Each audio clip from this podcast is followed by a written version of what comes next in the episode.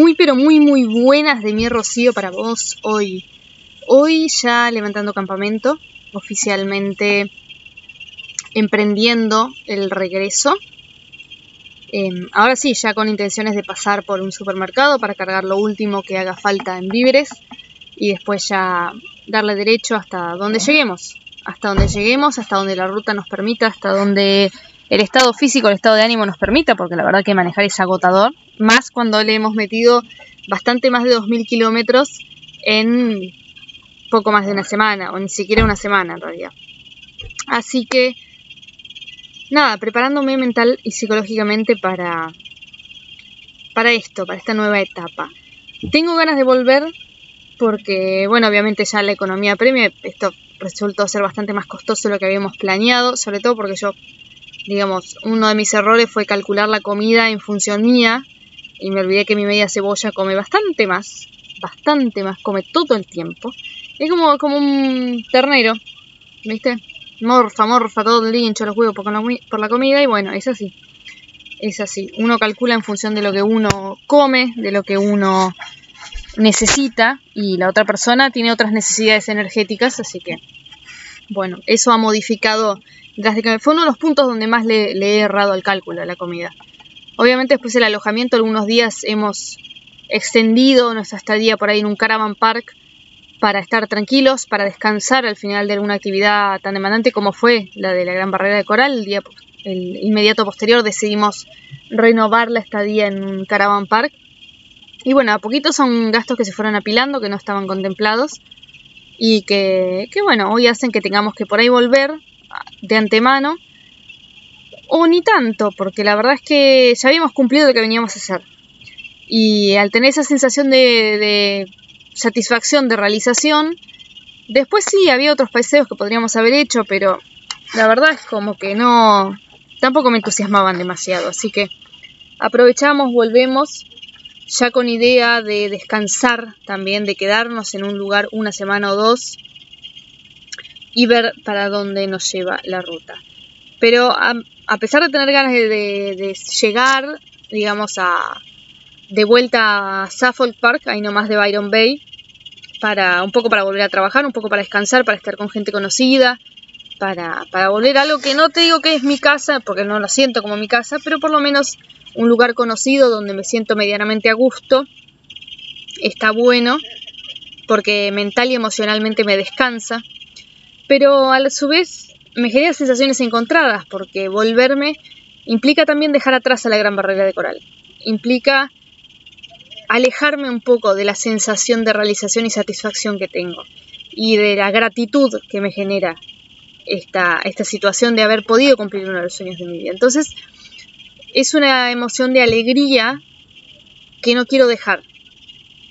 Y ahí es donde se genera mi conflicto. Pero bueno, a ver, la necesidad tiene cara de hereje y así que volver tenemos que volver. O sea, no, no es una decisión que esté en tela de juicio. Este, o que podamos decir, bueno, no, nos quedamos unos días más. Podríamos, medianamente. Acá hay lugares donde eh, acampar de manera gratuita. Pero bueno, así como es de gratuito, es de carente de servicios, ¿viste?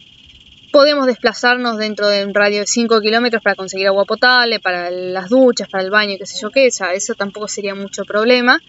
Pero bueno, para el supermercado, víveres y demás, ya estamos hablando de una distancia mayor a la media hora, entonces es como que empezás a notar que estás un poco aislado. Y está bárbaro para descansar, pero cuando tenés alguna necesidad, cuando eh, empezás a vivir ese traslado al supermercado, traslado a una farmacia, el traslado a algún lugar así por ahí más relevante, más importante, como, como una carga muy pesada, porque te acostumbras a quedarte en un lugar, y te acostumbras a estar tranquilo. Y de repente verte en la necesidad de manejar todo eso por algo, y qué típico que vas al supermercado, saliste, hiciste dos kilómetros y te diste cuenta que te olvidaste la mitad de las cosas, ¿viste? Te pasa siempre, lo mismo con la farmacia, lo mismo, ¿viste? Con, con la verdulería, con la carnicería, todo, te pasa siempre. Así que bueno, es un momento de sensaciones encontradas inmediato, anterior a salir de la ruta. Y, mm, y sí, sí, me da esa sensación casi hasta de nostalgia, de, dejar ir, de, verme en la necesidad de dejar ir a la gran barrera de coral. Cosa que me, me apena, porque ya te digo, es uno de los sueños de mi vida. Es un lugar fantástico, fantástico. Yo creo que esos documentales, esas imágenes, eso todo, no le hacen, pero justicia en absoluto.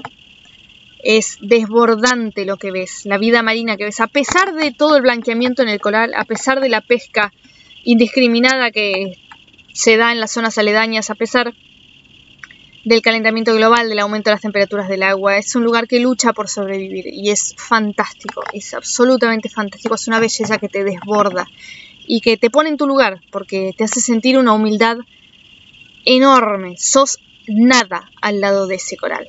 Ese coral tiene una vida que florece, que, es fantástica y vos sos nada, sos un espectador y nada más y y es una sensación de humildad que está muy bueno recordar y está muy bueno tener presente. Así que quizás sea eso lo que me dé lo que me dé cierta tristeza dejar atrás. Ese aprendizaje, ese ponerme en, el lugar que me corresponde, en el lugar de, pequeñez que me corresponde, pero aún sabiendo que dentro de esa pequeñez hay mucho que yo puedo hacer para, para cambiar mi situación, para cambiar la situación de los demás, para, para ser un factor positivo de cambio.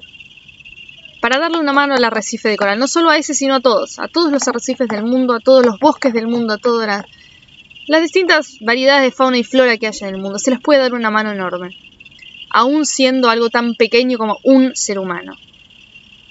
Y esa sensación de poder, pero a la vez de humildad, es, es maravillosa, es, te, pone totalmente en tu lugar, es una sensación por ahí indescriptible o muy difícil de describir, pero vale la pena vivirlo, vale la pena vivirlo. Así que ya encarando en pocas horas la ruta, eh, te dejo con este, esta reflexión, si se quiere.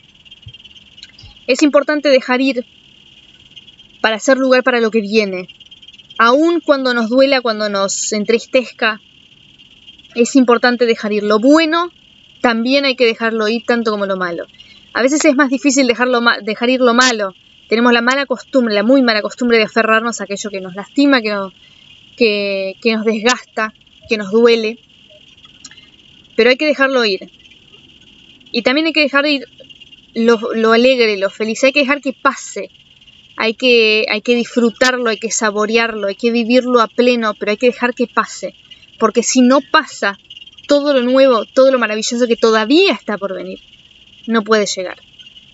Así que deja ir lo que tengas que dejar ir, acepta y disfruta y viví y amá y saborea todo lo que más puedas, todo eso que va a venir, porque todo lo que está ahí adelante es maravilloso, es fantástico.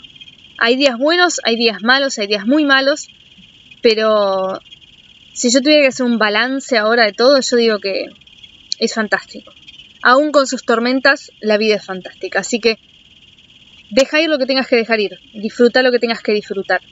Y me escuchaste, escucho y nos escuchamos hasta la próxima, ¿te parece? Besote enorme.